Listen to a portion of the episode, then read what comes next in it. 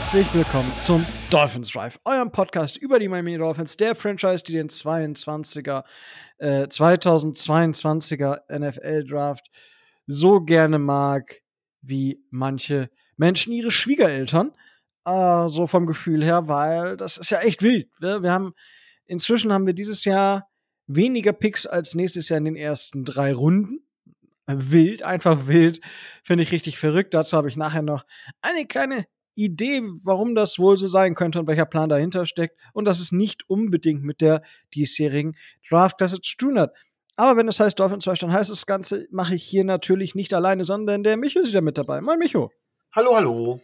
Ja, und an dieser Stelle gehen natürlich ganz große Genesungswünsche raus an Tobias, der keine Stimme hat. Und äh, ja, dementsprechend Gute Besserung, Tobi. Ja, wir vermissen dich jetzt schon. Ah, Hashtag Comeback Stronger. So äh, sehe ich das. Comeback po Postcaster of the Offseason. Ja. Comeback Cast of the Year. Ja, da, da sehe ich Tobi. Ähm, Weltklasse. Ja, es ist ein bisschen was passiert. Wir hatten in der letzten Folge genau noch drüber gesprochen und zwei Tage später war es dann soweit. Da steigen wir jetzt einfach mal direkt mit ein. Wir, wir, gehen dieses, die heute bunt durchs Programm. Erst der Trade, dann gibt's andere Trades und dann sprechen wir äh, erst mal so ein bisschen über die, die Draft-Situation der Dolphins und welche Spieler denn für uns interessant sein könnten. Weil klar hätten wir alle gerne Evan Neal, aber Evan Neal oder Charles Cross gehen halt in der ersten Runde und wir haben unseren ersten Pick an aktuell, aktuell, also Stand Mittwoch 19 Uhr 48, haben wir unseren ersten Pick an 102. Auf jeden Fall ist es geschehen. Die Dolphins haben Devante Parker wirklich getradet und das zu den New England Patriots. Die New England Patriots kriegen dazu noch den diesjährigen Fünft-Runden-Pick der Miami Dolphins, aber die Miami Dolphins bekommen im Gegensatz dazu, im Gegenzug dafür den 2023er Drittrunden-Pick der New England Patriots. Ein kurioser Trade, wenn man bedenkt, dass es ein Trade zwischen zwei Division-Rivalen gibt und sowas. Normalerweise passiert sowas selten oder also normalerweise passiert sowas nie. Ähm, aber es, ab und zu passiert es schon mal. Und äh, ja, Micho, wie hast du den Trade aufgefasst? Was waren so deine ersten Reaktionen? Ähm, erste Reaktion war so ein bisschen April-Scherz. so ein bisschen äh, die erste Reaktion. Und ähm, dann, als ich genauer reingeguckt habe, ja, habe ich mich gefragt, warum, also ich habe mich, ich habe gesagt, der Trade Value ist ja okay, aber warum zu den Patriots und warum Devante Parker? Ich habe es letzte Woche schon äh, erörtert. Für mich hat Devante Parker mittlerweile so eine, so eine Rolle gehabt. Also den, den Value, den wir zurückbekommen haben, ist, von daher ist es ein guter Trade. Normalerweise verlangst du aber von Division-Rivalen ein bisschen mehr. Das ist schon mal Punkt eins okay, könnte man sagen, wir schätzen Devante Parker vielleicht höher als der Rest der NFL. Von daher ist der Value tatsächlich auch unter Division-Rivalen vielleicht noch richtig. Aber Devante Parker hat, also der wird auf Anhieb bei den Patriots der beste Receiver sein. Gar keine Frage. Ähm, aber er hatte bei uns eine Rolle, wo wir keinen ähnlichen Typen haben.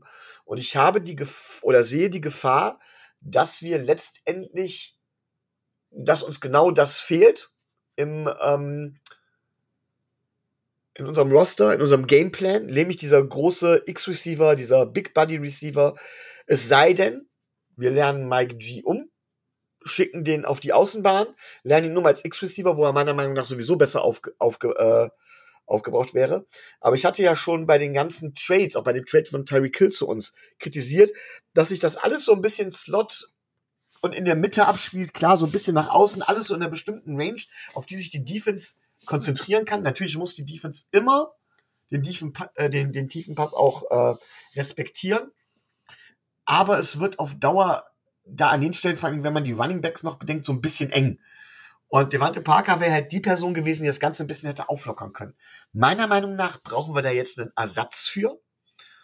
Und äh, ich hoffe jetzt natürlich nicht, weil dann würde die Community direkt komplett äh, durchdrehen, dass Devante Parker die nächsten zwei Saisons komplett verletzungsfrei bleibt und äh, Saison spielt, wie es damals Wes Wacker getan hat, nachdem er gewechselt ist und den Patriots zu neuen Super Bowls hilft. Also das wäre wirklich bitter. Ähm, ja. Also ich sehe das Ganze mit einem Lachen und einem weinenden Auge. Aber wir brauchen auf jeden Fall Ersatz. Ja, gut, das hatte ich ja letztes, letzte Woche auch schon so ein bisschen angekündigt, beziehungsweise das war ja so das, wo ich gesagt habe, ja, dieser Contested Catch Receiver ist klar, eigentlich brauchen wir den und wir hatten ihn und dann haben wir ihn weggetradet. Jetzt ist natürlich die Frage, okay, brauchen wir da äh, wirklich einen? Du hast ähm, Mike Gesicki schon angesprochen, ist natürlich prädestiniert für die Rolle, schafft auch keine Separation und kann auch Contested Catch Geschichten machen.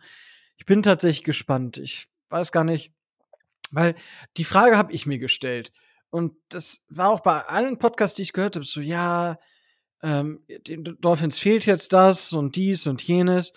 Ähm, und dann habe ich mich, also halt dieses Element und die Patriots haben jetzt einen sehr abgerundeten ähm, Wide Receiver Room und ich dachte mir so, hm, ist das, ist das überhaupt noch so? Ist das nicht so irgendwie so diese alte Denke? Wir haben es ja in der Defense. Ich sag mal, wenn ich jetzt auf die Defense-Seite gucke, haben wir, es gab früher so die klassischen 3-4 Edge-Spieler, die 4-3 Defensive Ends und so weiter und so fort. So diese klassischen Roleplay. Die hast du ja inzwischen auch nicht mehr so. Gerade wenn zum Beispiel die Hybrid-Spieler, Safety, Linebacker mir angucke, Defensive End auf Outside Linebacker, äh, wenn ich mir solche Sachen angucke, ist das nicht aber vielleicht auch in der, in der Offense so, dass ich brauche gar nicht genau dieses von jedem Spielertyp ein oder zwei, sondern ich brauche einfach das, was für mein System genau funktioniert. Und das, das, hab, das ist so ein bisschen die Frage, die ich mir gestellt habe. So, hätten die Dolphins überhaupt wirklich große Verwendung für Devante Parker gehabt? Weil, und dann komme ich auf eine andere, auf äh, eine Geschichte, die ich weiß gar nicht genau welcher, äh, wo ich das gelesen habe. Ähm, und zwar Spieler, also Quarterback wie Tour, Quarterbacks wie Tour, die brauchen halt wirklich eher die Wide Receiver, die, die sich Raum schaffen, diese Yards after Catch Geschichten, weil sie einfach Short Distance und genau sind, ja. Tour hat einen Deep Ball, der auch akkurat ist, den packt er halt nur sehr, sehr selten aus, weil einfach aus Gründen. Ne? Das ist halt nicht der hinter. Und das ist halt was, er auf der Mitteldistanz hat Tour so ein paar Probleme, aber Tour ist eben kein Quarterback, der eigentlich diese 1 gegen 1 Duelle äh, in die Contested Catch Situation machen will, sondern schön den Ball ähnlich wie es Drew Brees gemacht hat, kurze Distanz, schön Yards after Catch und so weiter und so fort. Das ist ja eher das, was Tour. Und dann hast du halt, das, auf der anderen Seite des Spektrums steht natürlich Ryan Fitzpatrick. Wenn du Ryan Fitzpatrick hast, dann äh, ist so ein Devante Parker halt das, Geil, das Geilste, was dir passieren kann, weil das hat man ja auch gemerkt. Ja, da, der wirft den Ball halt einfach in die Richtung und sagt ihm, mach mal ein Play. Die Frage ist, wo befindet sich ein ähm, Mac Jones auf dieser Skala? Und das ist so ein bisschen, wo ich mir sage, hat Devante Parker wirklich den Wert für die Patriots, wo, den wir alle denken, den er hat? Äh, das ist so ein bisschen, ah, weiß ich nicht. Ich denke schon, dass er gut funktionieren wird. Ich denke auch, dass er dort nicht komplett hundertprozentig fit sein wird oder fit bleiben wird, weil das würde mich jetzt wundern, wenn das wirklich passieren würde. Aber ja, das ist, das sind so ein bisschen, bisschen meine Gedanken. Ich weiß nicht, Micho, brauchen wir wirklich diesen Big Body äh, Receiver? Also erstmal ähm, ja, erstmal möchte ich auf eine Sache eingehen, die du gerade eben gesagt hast, nämlich du glaubst nicht, dass er fit bleiben wird. Wenn er es schafft, fit zu bleiben, über einen langen Zeitraum, muss man sich vielleicht doch irgendwann die Fragen nach dem Medical Staff der Dolphins stellen. So. Das wäre der eine Punkt. Zumindest über einen längeren Zeitraum. Er hat es ja bei uns auch eine Saison geschafft.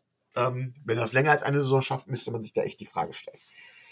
Ähm, auf deine Frage zurück. Es geht gar nicht so sehr um, um, um, brauchen wir den jetzt oder braucht Tour den? Ich bin mir relativ sicher, dass Devante Parker wenig Targets gesehen hätte. Wenig Targets, wenig Yards, wenig Touchdowns. Das hat aber noch lange nicht, ähm, nicht zu sagen über seine Bedeutung auf dem Feld. Weil du halt in dem Moment, wo du so einen Spieler auf dem Feld hast, die Defense vor ein neues Problem stellst. Sie muss Devante Parker auf jeden Fall respektieren und seine Fähigkeiten. Und das schafft Lücken für andere. Ähm, ich gebe dir recht, dass ein Quarterback wie Tua in der West Coast Offense und so weiter nicht unbedingt jemanden wie Devante Parker braucht. Allerdings je weniger Spielertypen du hast, auch im Roster hast, umso ausrechenbarer wird deine Offense. Ja, wir haben mit Waddle und mit Hill tatsächlich echte, echte Game Changer, ähm, die tatsächlich ähm, auch mit Speed sehr, sehr viel machen können. Aber es ist halt das, worauf sich auch, was man auch letztes Mal bei den Kansas City Chiefs gesehen hat, worauf sich Defenses irgendwann einstellen können. Und es ist von unschätzbarem Wert, dann einfach tatsächlich hin, hinzugehen und zu sagen, okay, ich kann jetzt einfach mal für zwei, drei Plays tatsächlich davon profitieren, indem ich dann Plays für Devante Parker oder für einen Big Buddy Outside Receiver entwerfe, sodass die Defense wieder zurück muss auf ein anderes Schema, wo sie diese Pässe auch respektieren muss, was wiederum für die Running Backs zum Beispiel oder halt eben dann für unsere schnellen Slot Receiver und Yard After Catch Receiver äh, weitere Löcher öffnet.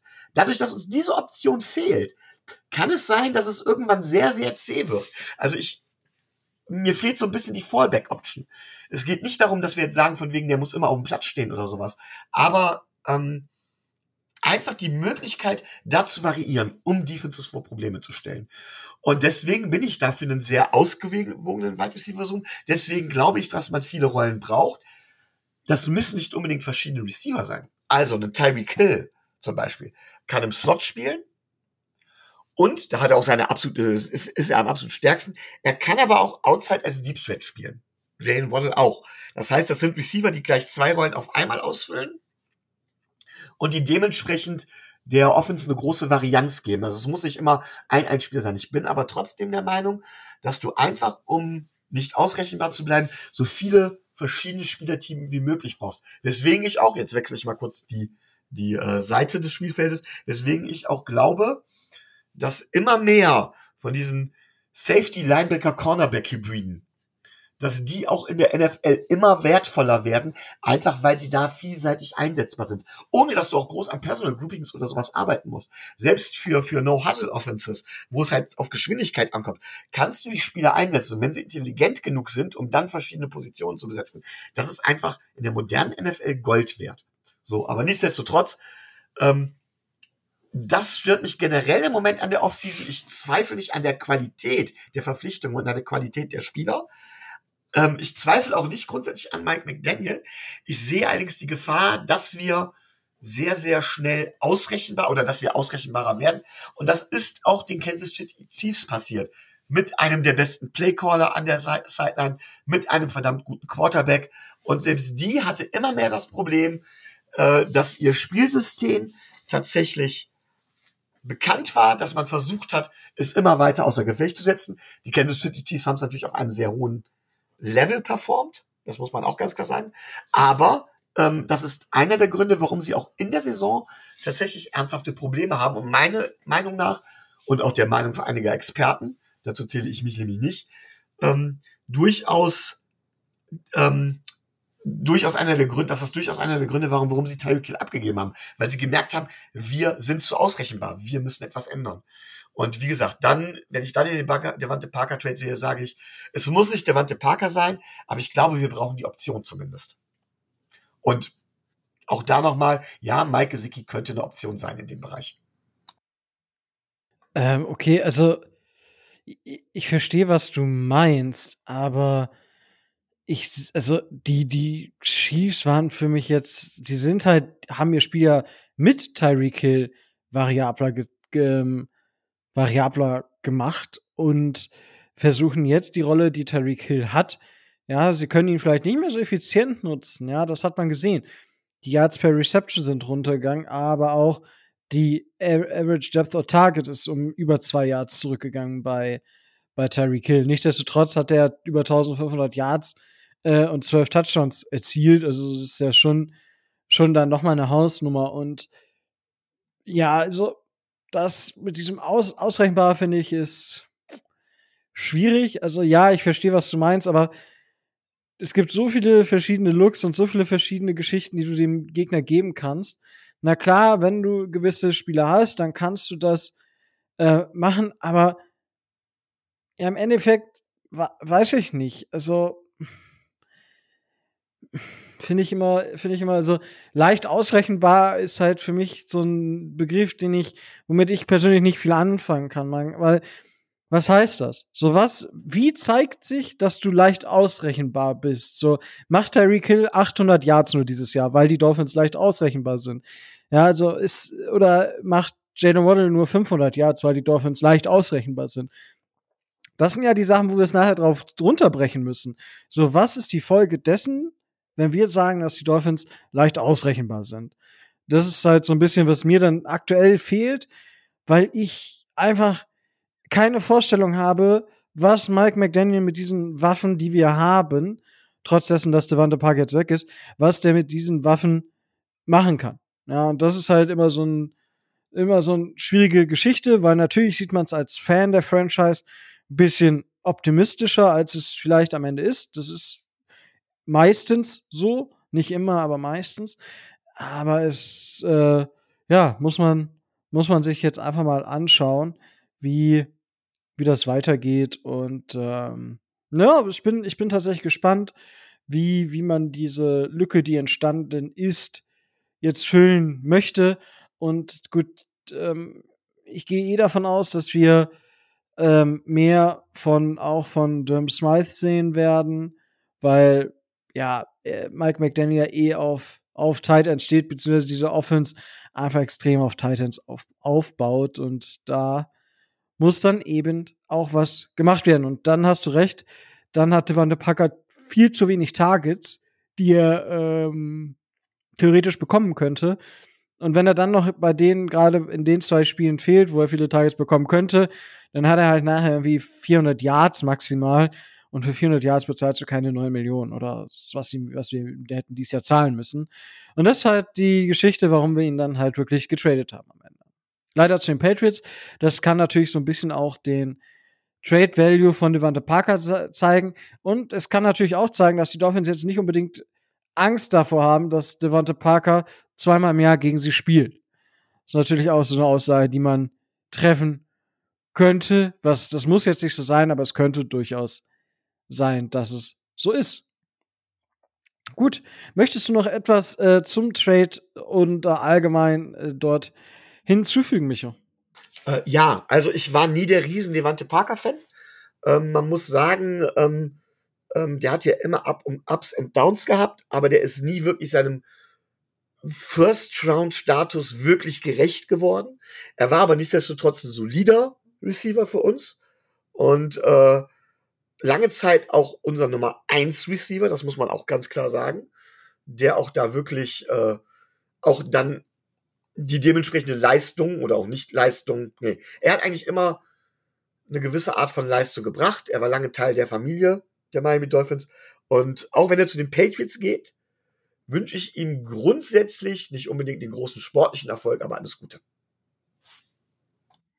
Das hast du schön gesagt. Und das äh, trifft, ich denke, ja, jeder weiß, dass ich ja durchaus ein etwas größerer Devonta Parker-Fan war und auch bin. Ähm, ist halt ärgerlich, dass er jetzt zu den Patriots geht, aber man kann es nicht ändern in anderen Situationen hätte mich das wahrscheinlich noch viel mehr aufgeregt, dass er zu den Patriots gegangen ist. Mich würde interessieren, ob Tobi ähm, ein Devante Parker Trikot hat, weil normalerweise verlassen uns ja immer die Spieler, von denen er ein Trikot hat.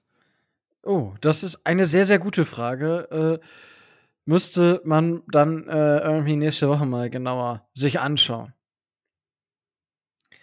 Gut, dann gab es aber in dieser Woche noch einen anderen Trade und das war das war, weiß ich nicht. Ich hatte so ein bisschen das Gefühl, da haben sich zwei GMs getroffen, irgendwie Sonntag beim Brunch und die hatten einfach maximale Langeweile und dachten sich so, oh, was machen wir? Alter, komm, lass mal ein paar Draftpicks einfach sinnlos traden, äh, sinnlos nicht, aber lass mal einfach ein paar Draftpicks in die Mitte hauen und jeder zieht dann einen und dann haben wir nachher einen riesen Trade. Und zwar senden die Philadelphia Eagles den diesjährigen Pick Nummer 16 und 19 und einen Sechstrunden-Pick dieses Jahr zu den New Orleans Saints. Die New Orleans Saints bekommen im Gegenzug, äh, beziehungsweise geben im Gegenzug den Philadelphia Eagles ihren Pick Nummer 18, einen Drittrunden-Pick und einen Siebtrunden-Pick dieses Jahr, den 2023er First-Round-Pick und den 2024er Second-Round-Pick. Wenn man sich das Ganze jetzt mal ausklamüsert, sind die Saints quasi von 18 auf 16 hochgegangen. und haben ihren 2023er First Round Pick in den 19. Pick overall dieses Jahr geschickt und haben dafür eben äh, dann einen Drittrunden-Pick und einen Zweitrunden-Pick bezahlt und haben dann noch Late-Round-Picks geswappt. Einen Sechstrunden haben sie bekommen und einen Siebtrunden-Pick haben sie wieder abgegeben. Ähm, ja, insgesamt ein wilder Trade, würde ich sagen. Er kam so ein bisschen aus dem Off.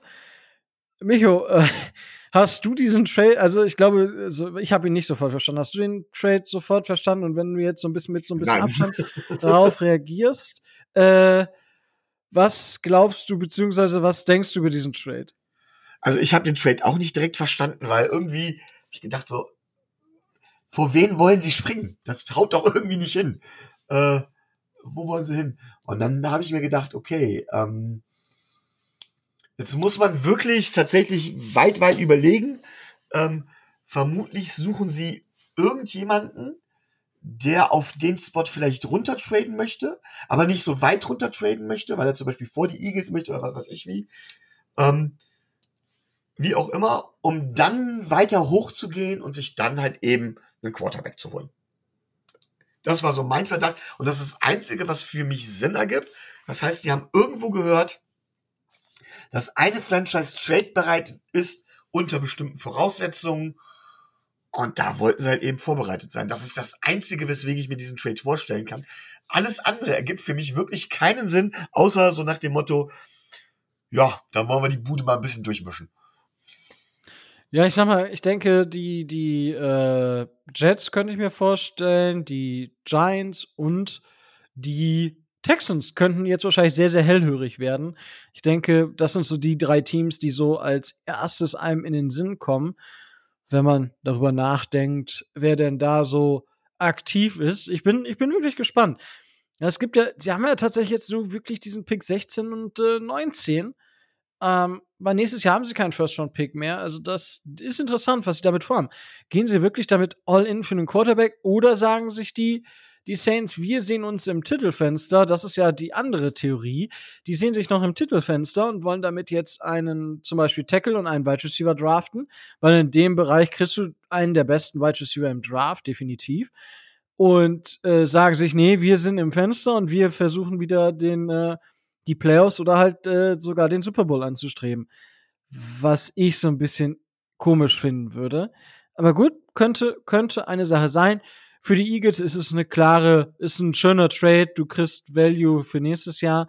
Du musst nicht drei Spiele auf einmal bezahlen, wenn du drei, dreimal treffen würdest dieses Jahr. Und die Eagles haben quasi das, was die Dolphins auch haben. Einen Alabama Quarterback, wo sie noch nicht genau wissen, wo sie, wo sie damit stehen. Und sie haben jetzt auch zwei First Round Pick nächstes Jahr, um das Board bearbeiten zu können, wenn sie es bearbeiten müssen. Ja, dementsprechend spannender, spannender Trade mit ja. definitiv ein bisschen mehr Upside für die aber Eagles, ich, meiner Meinung nach. Aber ich denke ja, klar, die, die Eagles haben jetzt irgendwie noch einen Pick eingesammelt, aber die Eagles werden ja das auch nur gemacht haben, ähm, weil sie gesagt haben, sie wollen nur unter bestimmten Voraussetzungen denn. Also ich denke, da geht es tatsächlich, dass alle Teams da wirklich schon Spieler, Spieler fest im Blick haben, die sie haben wollen. Und Vermutung ist einfach, das ist so ein bisschen taktieren, welches Team nimmt welchen Spieler, da wird wahrscheinlich irgendwo was durchgesickert sein. Und da geht's jetzt einfach um Positionieren auch noch. Also für, klar, für einige Teams geht's ums Hochtraden, für andere Teams geht's ums Positionieren ähm, was auch immer ist. Zum Beispiel, was weiß ich, äh, ja, nee, also ich glaube, um nichts, um was, um nichts anderes geht es. Also wirklich, um vor andere Teams zu kommen oder sich in eine Trade-Position zu bringen. Alles andere macht doch keinen Sinn, oder? Mm, ja, also ist ja super, super komisch, weil keiner weiß, äh, ja, was die, was die Saints vorhaben. Und klar, die Eagles, was? Glaubst du tatsächlich, dass es in dieser schwachen Klasse plötzlich einen Run auf Quarterbacks gibt? Ich meine, Quarterbacks haben immer Outstanding, aber. Ja. Lass doch, lass doch alleine mal ähm, Malik Willis, der aktuell so als ja, Möglichkeit gesehen wird, an, an, an, als erster Quarterback vom Board zu gehen. So. Warum nicht an Nummer zwei zu den Lions? Hm? Dann picken die Texans einen Quarterback noch. Nee, das, das glaube ich. Warum sollten die Texans Quarterback picken? Warum nicht? Nee, weil sie ja eigentlich äh, mit Kollege äh, Langhals, äh, wie heißt er denn noch, ähm, einen Quarterback haben, der letztes Jahr nicht schlecht gespielt hat für, für die Position, wo er gedraftet wurde. Und dementsprechend. Kannst noch ein Jahr äh, warten. Ja, warum nicht? Und die haben ja genug Draftpicks. Also, vielleicht Gut, versuchen. Quarterback-Class nächstes Jahr nicht. Von daher. Ja, da äh, zwei, zwei sind da schon so, wo du sagst, okay, das könnte wild werden. Aber schauen wir einfach mal. Das, das, das weiß man ja am Ende eh nie, was, was genau passiert. Von daher ist es, ja, also clever von, von den Eagles, sich auch für nächstes Jahr zumindest einzudecken. Und bei den Saints weiß man einfach nicht, was, was genau dahinter steckt. Das ja, ist echt. Das ist echt verrückt. Gut, dann, was noch verrückt ist. Die Dolphins dürfen jetzt endlich wieder trainieren, da sie einen neuen Coach haben, dürfen sie, wie andere Teams auch, zum Beispiel wie die Bears, dürfen sie heute schon starten mit dem Training und ja, wer die Leute, äh, den Leuten dort folgt auf Social Media, der weiß, dass die Dolphins schon trainiert haben. Und danach gab es noch, oder davor, ich weiß gar nicht genau, Pressekonferenzen mit ähm, Xavier Howard und Emmanuel Ogbar. Und äh, es ist so ein bisschen ähm, interessant. Na klar, natürlich sind das zwei Typen, die jetzt sehr, sehr viel Geld von den Dolphins bekommen. Dementsprechend sind sie natürlich sehr, sehr zufrieden. Ähm, aber es ist halt wirklich, wirklich so, dass beide jetzt auch, ja, es ist eine andere Energie, es ist eine deutlich positivere Energie in den Gebäuden, wenn man das so beschreiben möchte, so übersetzen möchte. Also ähm, es ist halt die, die Positive Energy, die äh, Mike McDaniel wohl mitbringt in den Lockerroom. Jetzt ist natürlich die Frage, äh, und Micho, die stelle ich dir eigentlich ziemlich bewusst auch, weil du ja eh bei solchen Plattitüden so ein bisschen, ja, vorsichtig bist. Ja, ähm, ist es, ja, nee, weil, äh, glaubst du denen das oder ist das nur Blabla? Blabla. Also, nein, also grundsätzlich ist es keine Frage, ob ich denen das glaube. Ähm, ich kann mir durchaus vorstellen, dass die Stimmung besser war als die Jahre vorher, weil ähm, Mike McDaniel schon anders wirkt als Brian Flores. Aber Hätten wir Brian Flores noch am Ruder, würden Xavier Howard und Emmanuel Ogba jetzt genau dasselbe sagen. Das ist eher so das Problem. Deswegen ich sage so, pff, wirklich was geben kannst du drauf nicht. Wenn jemand sich wirklich kritisch äußert, dann ist die Kacke so richtig am Dampfen. Ich glaube, dann ist die Kacke schon im Dreck. Aber jetzt kann man, glaube ich, nichts anderes erwarten als solche Aussagen. Ja, klar. Also das, das, also ich war auch so, okay, ich kann mir das schon sehr, sehr gut vorstellen, wenn man halt auch alleine die Außendarstellung von Brian Flores und Mike McDaniel sieht, dann kann ich mir schon vorstellen, dass da jetzt eine andere Art von Energie herrscht. Ähm, für den einen positiv, für den anderen negativ. Ich hab, ich bin ja sowieso Fan von gerade von dieser Kommunikations äh, Kommunikationsweise, die Mike McDaniel an den Tag legt. Von daher, ja. Was für mich dann noch herausgestochen ist, ist in der äh, Pressekonferenz, dass Emmanuel Ogba sagte, dass er es zum Beispiel auch positiv findet, dass sie viele, ihre eigenen Leute auch verlängert haben. Ja, also zum Beispiel einen Durham Smythe, einen Xavier Howard, einen, ihn selbst natürlich auch, ähm, aber auch zum Beispiel Mike Gesicki jetzt immerhin auch noch weiter an Bord ist. Also ähm, findest du das auch, dass das durchaus positiver ist, als wenn man jetzt anstelle von, ich sag mal, anstelle von Ogba und äh, Gesicki, äh, Nick Needham zum Beispiel, andere Spieler aus der Free Agency geholt hätte? Ja, also ähm, ich bin immer dafür, eigene Talente zu halten. Punkt. Ähm, und mein Motto ist halt Build through the Draft mit Free Agency Verpflichtungen. Auch das ist eine Kritik, die man im Moment den Dolphins machen kann. Mit Free Agency Verpflichtungen sollte man meiner Meinung nach immer vorsichtig sein. Die dienen zum Ergänzen des Teams, aber meiner Meinung nach nicht, um darum ein Team aufzubauen. Und deswegen ähm, bin ich da ganz froh drüber. Gut, gut. Und ähm, dann gibt es ein, genau eine ähm, letzte Sache, die von Akbar noch, also will man sagen, geleakt wurde, die uns aber relativ klar war. Äh, er hat halt auf die Frage, welche äh, Wechsel oder welche Unterschiede es jetzt bei Josh Boyer geben wird, weil Brian Flores ja weg ist. Äh, die Antwort war relativ klar: Similar System, some new wrinkles. Also das gleiche System, nur ein paar Kleinigkeiten werden halt geändert, so wie es dann halt oft ist, weil Josh Boyer war ja schon DC. Und das ist auch das, also was ich erwartet habe, dass es das System so weitergeht. Deswegen haben wir Ogba ja auch verlängert. Deswegen haben wir an Xavier Howard ein größeres Preisschild gehängt. Deswegen haben wir Nick Needham weiter gesigned. Das spricht für mich alles dafür, dass man das System beibehält und darüber hinaus dann sagt, okay, einige Sachen, ein paar Sachen können wir ändern, aber das System bleibt erstmal. Siehst du das ähnlich, Micho? Ich hoffe es.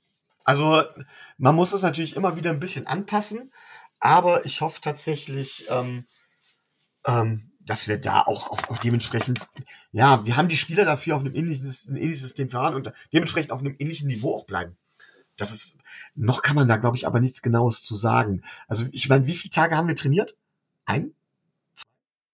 Ja, heute, heute, also am Mittwoch war jetzt der erste Tag. Ja, also von daher, äh, auch das meine ich wieder mit solchen Aussagen, muss man vorsichtig sein. Ähm, kann man das nach einem Tag schon hundertprozentig sagen? Ich weiß es nicht. Also, ja. Ja, natürlich kann man das nach dem ersten Tag sagen. Was ist mit dir? Natürlich, natürlich. Micho. Entschuldigung. Believe, ja, believe the hype, ja? Ja, okay, Entschuldigung. Ja, gut, äh, damit haben wir quasi die Themen abgehakt. Andere große Themen gab es jetzt, glaube ich, in der NFL weniger, wenn ich das, äh, wenn ich das richtig gesehen habe, außer dass ähm, die Bills auch noch jetzt äh, Stefan Dix äh, bezahlt haben, also der nächste Wide Receiver, der seinen Vertrag verlängert. Er hat ihn um vier Jahre verlängert. In diesen zusätzlichen vier Jahren verdient er 100 4 Millionen, von denen 70 Millionen garantiert sind. Ich denke, es wird ein ähnlicher Deal sein wie Terry Hill, nur dass das letzte Jahr nicht so aufgeblasen ist.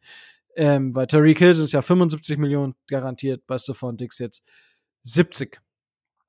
Das soll dazu noch gesagt sein. Das heißt, die Bills gehen hier weiter den Weg und äh, versuchen, äh, Stefan Dix dann auch als Bill zu retiren am Ende. Gut, das soll es dann gewesen sein von den aktuellen Gerüchten beziehungsweise von den Sachen, die passiert sind in der NFL. Und äh, wir sind jetzt ja im Draft. Letzte, letzten beiden Jahre waren natürlich wild. Ja, wir hatten x tausend Picks und hast nicht gesehen. Ähm, und dementsprechend ist es dieses Jahr halt so, okay, wir müssen uns mal ein bisschen tiefer graben und können nicht sagen, ja, also mit äh, 100% Wahrscheinlichkeit nehmen wir einen dieser fünf Spieler. So, das wird es dieses Jahr halt nicht geben. Ah, es wird es einfach nicht geben. Die Dolphins haben genau vier Picks aktuell. Die Nummer 102, die Pick 125 und ähm, Pick 100, äh, Pick 224 und 247. Sie haben tatsächlich keinen einzigen originalen Pick mehr von den Dolphins selber. 102 kommt von San Francisco, 125 war der äh, Pick von Pittsburgh und die beiden Siebtrunden-Picks 200, ähm, 24, den haben sie von Houston, der von Houston aber von New England kam, der von äh, Baltimore kam. Also Baltimore hat an New England, hat an Houston, hat an uns getradet. Und die Nummer 247 kommt von den Tennessee Titans. Ja. Micho, äh, also entspannter Draft für uns, könnte man sagen, was? So, ja, ich musste mich bei den, bei den, bei dem ganzen Rumgetrade, Rumgepicke, äh, tatsächlich äh, jetzt gerade noch mal fangen. Da muss ich anfangen zu niesen. Und deswegen musst du deinen letzten Satz auch noch mal wiederholen, Rico. Weil ich dich quasi kaum verstanden habe, weil ich mir selbst ins Ohr getrötet habe. Äh, Weltklasse. Ähm jetzt, jetzt hast du mich natürlich so aus dem Konzept gebracht, dass ich jetzt meinen letzten Satz natürlich von den vielen Sätzen, die ich gerade gesprochen habe, gar nicht mehr so äh, viel weiß. Ich sagte aber, es wird für uns vermutlich, also es ist ein recht ruhiger Draft jetzt für uns. Jein. Also ähm, ich setze auch jetzt noch mal an bei einem kontroversen Thema, das wir vor einigen Wochen hatten, als ich mal über so ein Draft-Bewertungsmodell nachgedacht habe. Und ich habe ja durchaus, kann ich auch nachvollziehen, äh, Kritik von euch auch geerntet. Und ich habe mir überlegt, aber warum bin ich denn auf so ein Draft-System gekommen? Und dann bin ich irgendwann drauf gekommen, auf eine Aussage, die man jetzt mit Sicherheit sehr kontrovers diskutieren kann. Und das will ich jetzt auch gar nicht diskutieren. Ähm, aber meine Einstellung ist eigentlich, und das ist schon seit längerem, das kann man auch im letzten Draft Guide so ein bisschen nachlesen, den du letzte Saison gemacht hast, wo ich auch einen Artikel schreiben durfte, Rico, dass man in den ersten Runden den Draft eigentlich nur verlieren kann und in den letzten Runden eigentlich nur gewinnen kann. Und dass die hintere, dass wenn man den Draft in Anführungszeichen gewinnt, das eigentlich nur in den hinteren Runden tut. Das heißt, dass die hinteren Runden sehr, sehr wichtig sind, obwohl die sehr unterschätzt werden, weil es da halt eben nicht so den Hype drum gibt oder sowas. Ähm, allein schon, aber auch, auch für ein Team ist es auch jetzt außerhalb dieser, dieser Bewertungsgeschichten wichtig. Ähm, in der ersten Runde zieht man einen, vielleicht zwei Spieler. Das können Unterschiedsspieler sein, aber sind es oftmals noch nicht mal unbedingt. Tatsächlich bekommt man allein schon durch die Masse an Spielern, ich würde sagen, in den hinteren Runden öfter Starter als in der ersten Runde heraus. Das heißt, ist der Draft ruhiger? Am ersten Tag definitiv. Ähm, auch am zweiten Tag ist der ruhiger. Aber gerade, weil uns die ersten Picks ja auch noch fehlen, sind die hinteren Runden umso spannender und umso wichtiger für uns. Ähm, und dort werden wir sehr genau sehen, auch wo die Reise schematisch für uns hingehen wird, weil je nachdem, was für Spieler da aus, ausgewählt werden. Und hinzu kommt noch, ich möchte noch bedenken, die LA Rams machen das seit Jahren so, dass die quasi in der ersten und zweiten Runde nicht picken. Die holen sich dafür Veterans und schaffen es trotzdem immer wieder ab der dritten Runde tatsächlich Spieler zu holen, die in ihrem System starten können und die sie letztendlich zu Super Bowl-Siegern gemacht haben. Das heißt, ruhiger von der Menge der Picks ja, aber unwichtiger, unspannender, entspannter würde ich fast sagen, nein. Mit Ausnahme vielleicht des ersten Tags. Und auch da kann es spannend sein, was die Division-Rivalen ziehen. Ja, ich meine, eine Idee, die mir auch noch kam, die Dolphins haben jetzt so viel Draft-Munition für nächstes Jahr. Theoretisch könnten wir uns ja auch irgendwo einkaufen in diesem Jahr wieder, wenn wir unbedingt einen gewissen Spieler haben wollen. Ja, aber das wäre schon, ex also ja, könnten wir, wäre theoretisch denkbar. Ich muss allerdings zugeben, ähm, ich halte von so einem Szenario nichts. Das wäre so unmenschlich teuer. Ähm, wir würden quasi unsere komplette Zukunft nochmal auf einen einzigen Spieler setzen. Und das wird wohl kein Quarterback sein dieses Jahr. Ähm, Glaube ich ja, gut. nicht dran. Unsere komplette Zukunft ist jetzt auch vielleicht etwas ja. sehr dramatisch ausgedrückt. Ja, ich bin nun mal eine Drama Queen. Ja, das wissen wir. Das wissen wir. Ja, eben. Äh, nee, aber die Frage ist jetzt natürlich die, also, ist das jetzt, also, ah, die, die, die ah, was will ich genau fragen? Das ist jetzt so ein bisschen schwierig zu, äh, zu erläutern. Aber ähm, siehst du einen Plan dahinter, dass man wirklich eigentlich fast alle Picks für dieses Jahr wegtradet? Also, ähm, ich glaube, das ist einfach dem Umstand geschuldet, dass man unbedingt, dass die Spieler auf dem Markt waren, die man haben wollte. Man ist quasi für diese Spieler, hat man, ist man bereit gewesen, viel an Picks zu bezahlen. Man ist da vielleicht auch ein bisschen den Rams-Weg gegangen oder hat das so ein bisschen im Hinterkopf gehabt. Ich sehe keinen langfristigen Plan dafür, insofern so nach dem Motto, und nächstes Jahr können wir dann das und das holen. Das glaube ich noch nicht mal unbedingt. Es ist eine Option, die vielleicht vielleicht eine Rolle gespielt hat, die Entscheidung leichter zu machen. Aber ich glaube, man hat die Möglichkeit gesehen, einen Spieler wie Tyreek Hill zum Beispiel äh, zu holen oder wie, ähm, ich weiß schon gar nicht mehr, für wen wir alles welche Picks bezahlt haben, wenn ich ehrlich bin, ob es Free Agency oder Picks waren. Wie auch immer, ähm, ich, man, man hat einfach zugegriffen. Das zeigt für mich so ein bisschen, dass halt eben auch ein Chris Greer im Moment gehörig unter Druck steht mittlerweile. Zu Recht. Haben wir ja auch schon im Zuge der ähm, Flores Entlassung ordentlich drüber gesprochen. Aber ich glaube, das ist eher dem geschuldet als einem wirklich langfristigen Plan. Und das, als Berufspessimisten sehe ich das dann eher skeptisch. Okay, ja, weil ich, mir kam, mir kam tatsächlich ein Gedanke, und zwar halt, also äh, gar nicht mal, ob die Dolphins die diesjährige Draftklasse für schlecht halten oder so, sondern vielleicht sagt sich Mike McDaniel, ich komme hier hin und es sind ja, ich glaube, zwei Monate. Warte mal, wann haben wir denn denn? Sagen wir zwei, zweieinhalb Monate. Ich schaffe es in diesen zwei, zweieinhalb Monaten, mir gar keinen genauen Überblick über all unsere Scouts, wie arbeiten die und so weiter und so fort zu schaffen, sodass ich gar nicht zu 100 Prozent deren Urteil vertrauen kann. Und ich vertraue zwar vielleicht meinem General Manager, aber mir ist es lieber, ich weiß, was hier abgeht und dementsprechend gehen wir machen wir viel äh, für das Jahr 2023, weil da weiß er es dann. Das war so ein bisschen, mh, mm, was mir noch durch den Kopf ging. Also wirklich, dass Mike McDaniel sagt, okay, ähm, wir machen erstmal wenig Draftpicks, weil ich kenne unseren ähm, Prozess nicht, wie wir genau Spieler evaluieren und was da möglich ist. Dementsprechend sage ich, wir können dieses Jahr eher unsere äh, Picks traden für zum Beispiel andere Spieler oder für nächstjährige Draft-Picks und dann können wir nächstes Jahr angreifen. Das ist, weiß ich nicht, weil du machst mit einem, in der Regel, wenn, wenn du für so einen Tyreek Hill oder so tradest, machst du ja in der Regel weniger verkehrt und es gibt dir eine höhere Baseline, als wenn du jetzt wirklich nur Spieler draftest im ersten Moment. Eine spannende These. Finde ich wirklich eine spannende These. Ähm, also so habe ich das noch, von der Warte habe ich noch nie betrachtet. Ich hätte normalerweise gesagt, also es ist der Job des Coaches, sich in der Zeit wirklich mit allem vertraut zu machen und im Grunde genommen schon bei Bewerbungsgesprächen eine Art Draft-Strategie und so weiter mit im Boot zu haben und eigentlich auch vorher schon abgesprochen zu haben, was gemacht werden kann. Es ist natürlich möglich, dass es so ist, wie du es gesagt hast und dass das vorher auch abgesprochen war. Aber ich glaube, also was ein bisschen dagegen spricht, ist, dass man vorher nicht wusste, dass so ein Spieler wie Tyreek Hill ähm, äh, verfügbar sein wird. Von daher, also ich finde die These spannend, nicht ganz unplausibel, allerdings äh, stört mich der zeitliche Horizont ein bisschen. Bin ich ganz ehrlich. Aber möglich ist es, ja. Ja, gut, also das, das äh, verstehe ich. War halt nur so, wo ich, wo ich äh, letzten Tage, irgendwann kam mir so der Gedanke so, ja, es, es könnte sein, dass das halt auch einer der Geschichten ist. Und dann gehst du halt als Coach einfach natürlich weniger Risiko und sagst, okay, nee, dieses Jahr setzen wir hauptsächlich auf Veterans. Und dann haben wir ein Grundgerüst nächstes Jahr, das natürlich nicht nur Veterans sind, aber es könnte zum Beispiel Jalen Waddle, es sind in der Defense Devin Holland, Jalen Phillips, Emmanuel Ogba, Xavier Howard. Du hast halt viele, viele Säulen und die, um die kannst du halt nächstes Jahr rumbauen. Ob du einen neuen Quarterback brauchst, das wird sich dann zeigen.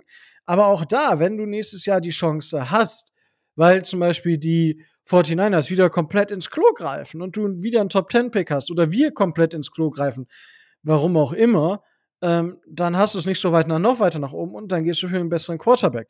So, das ist doch, also das ist auch so eine Sache. Das ist, kann ich euch jetzt schon vorwarnen. Ähm, es geht mir gar nicht darum, wie, also Ventura natürlich nächstes Jahr ein Top 5 Quarterback ist. Äh, da müssen wir nicht viel drüber reden. Dann bleibt er bei Miami. Aber wenn Tour halt nur in diesem Mittelfeld ist, Leute, dann kann man sich, also ich mag den Jungen. Ich, ich, ich mag wirklich, wie er sich gibt und so weiter und so fort. Super geil. Also wirklich, das gibt einem ein gutes Gefühl. Aber da muss man halt auch sagen, ein gutes Gefühl gewinnt dir halt keine, keine Footballspiele. Und da musst du auch versuchen, im Draft dich weiter zu verbessern. Und wenn wir dann halt einen draften, um wieder ein fünf Jahres Rookie-Contract-Fenster zu öffnen, was ja so aktuell so das mit das Wichtigste ist, äh, da muss man das machen. Sorry about that, but, aber es ist halt so. Es ist halt einfach so und ähm, dementsprechend, äh, ja, schauen wir einfach, was, was es gibt. Ich wollte den Gedanken nur hier mal losgetreten haben, ähm, ob ob äh, das komplett aus der Luft gegriffen oder ob da vielleicht tatsächlich sowas dran sein könnte. Aber auf der anderen Seite, das muss ich jetzt auch nochmal sagen, jeder weiß, dass ich sportliche Zweifel bei Tour habe, ja. Aber ähm, tatsächlich ist es ja so, ähm, da, auch das haben, da haben wir letzte Woche drüber gesprochen.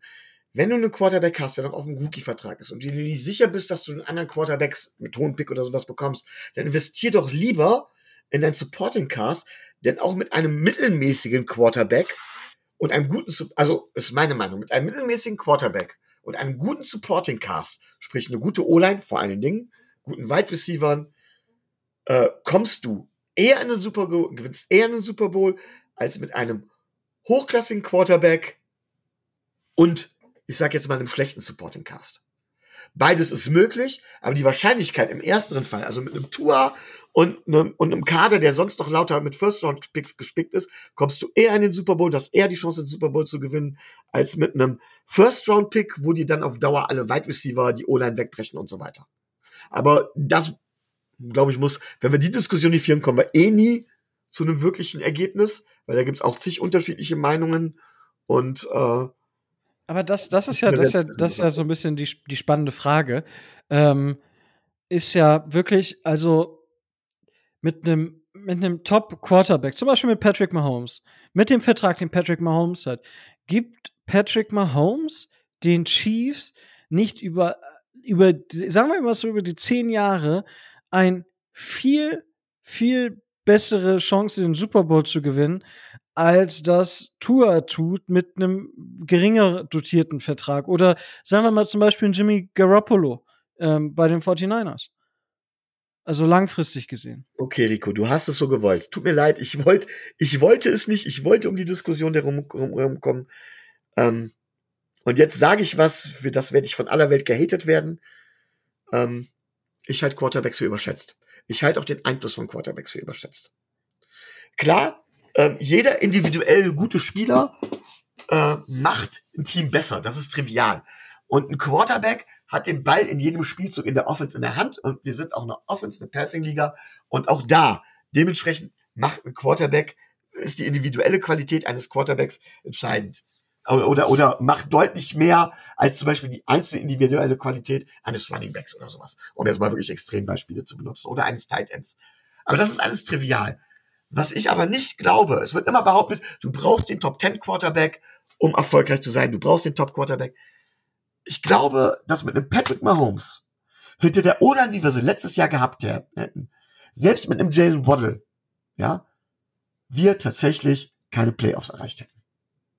So, das ist eine These. Ich glaube, dass Quarterbacks in dem Bereich, was ihre individuelle Wirkung insgesamt bei diesem Teamsport, ganz wichtig, Teamsport, ja, angeht, deutlich überschätzt werden. Sie werden immer als Heilsbringer angewiesen und immer wird jeder Erfolg und jeder Misserfolg ihnen zugute gehalten oder zugute geschrieben. Sie sind das Gesicht von den Franchises. Und teilweise sieht das für mich auch nach Marketing aus. Und ich habe es damals schon bei dem Tansel-Trade gesagt. Auch dafür bin ich gehatet worden. Ich glaube tatsächlich, te teilweise, dass du eine gute O-Line zum Beispiel, ja, dass eine gute O-Line mehr wert ist als ein Top Ten Quarterback. So. Das ist jetzt mal eine steile These. Jetzt können alle Leute ausrasten. Äh, und äh, gerne sagen, wie bescheuert ich noch bin. Aber das glaube ich tatsächlich. Und deswegen ist die, nochmal, Patrick Mahomes, individuelle Qualität unbestritten und individuell guter Spieler macht ein Team besser. Und ein Quarterback hat nun mal eine wichtige Position und auch ein Quarterback macht ein Team besser. Aber ich glaube nicht in dem Maße, wie man immer sagt. Und ich glaube, dass ein Patrick Mahomes ohne Supporting Cast, wie auch immer, tatsächlich auch bei weitem nicht so gut ist, wie zum Beispiel Jimmy G. Mit gutem Supporting Cast und gutem Play Calling. Schwierig, weil, also, weil, also, das, das ist für mich halt überhaupt, also für mich trägt, also für mich gibt es kein, keine Tragweite für diese These einfach. Weil, wenn ich mir die Super Bowls angucke, der, sagen wir, der letzte, seit, seit meinem Geburtsjahr 1991, ähm, da sind 2000 äh, Trent äh, Dilfer gegen Kerry Collins, ähm, 2002 Brad, ja gut, Brad Johnson war gar nicht so schlechtbeinig. Ähm, dann, oh, jetzt lass mich mal gucken. Ähm, Joe Flacco gegen Colin Kaepernick, aber da war Colin Kaepernick ein Top 10 Quarterback. Ähm, Nick, Foles, Nick Foles, Tom Brady, da war es Tom Brady. Ich, ich sehe keinen, keinen Super Bowl. Ich hatte gerade einen Super Bowl, wo ich gesagt habe, das war echt wild, aber äh, ich, ich sehe keinen keinen Super Bowl, wo nicht mindestens ein Top 10 Quarterback mit dabei ist. Ich bin der Meinung, ähm, die Frage ist, was macht ein Top 10 Quarterback? Ich glaube, du bist ein Top 10 Quarterback, wenn das Team um mit dich herum auch einen Top 10 Quarterback aus dir macht. Okay, ja, gut, das ist halt. Gut, aber. Und da ist Tom Brady für mich so dieses Beispiel, weswegen ich immer, mich immer dagegen wäre, ihn so als den absoluten Go zu sehen. Bei Tom Brady war es lange Zeit seiner Karriere. Und nochmal, das heißt nicht, dass Tom Brady ein schlechter Quarterback ist, um Gottes Willen. Ja, und er ist der erfolgreichste und er hat starke Fähigkeiten, das braucht man gar nicht behaupten. Aber über lange Zeit seiner Karriere war er nicht der Top-Quarterback, der das Team getragen hat, sondern lange Zeit seiner Karriere hat er einfach das Team gut einsetzen können. Da war er tatsächlich sowas wie ein Jimmy G. Und Na, eben gut. kein Quarterback. Also ich sag mal, in den ab 2010 hat Tom Brady für mich halt so den Schalter umgelegt. So, das war so nach der Hälfte seiner Karriere. So, er hat halt in den jungen Jahren hat er halt die Super Bowls gewonnen, 2-1, 2-3, 2-4. Und dann hatte er den nächsten Super, den nächsten Super Bowl, den er gespielt hat. Gut, dann waren die beiden Manning Super Bowls, wo er verloren hat. Und dann hat er eh erst 2014 den nächsten Super Bowl gewonnen. Und da, also da muss man schon sagen, dass Tom Brady auch letztes Jahr, na klar hatte er einen guten Supporting Cast bei den, ähm, bei den, bei den Buccaneers, ähm, beide Jahre. Aber er hat halt auch was daraus gemacht. Sonst hätten die Buccaneers halt nicht, sonst hätten die Buccaneers ja vorher mit Jameis Winston den Super Bowl gewonnen. Keine Frage. Ich sage auch nicht, dass der Quarterback unwichtig ist. Und nochmal, ein guter Quarterback macht ein Team besser, gar keine Frage. Und ein guter Quarterback macht ein Team auch besser als ein guter Tight End, ein guter Running Back oder ein guter Guard. Das ist auch keine Frage. Ja, ähm, aber in, im Gesamtpaket sehe ich das halt, sehe ich sie als überschätzt von der Wirkung her an. Also das heißt nicht, dass sie eine geringe Wirkung haben.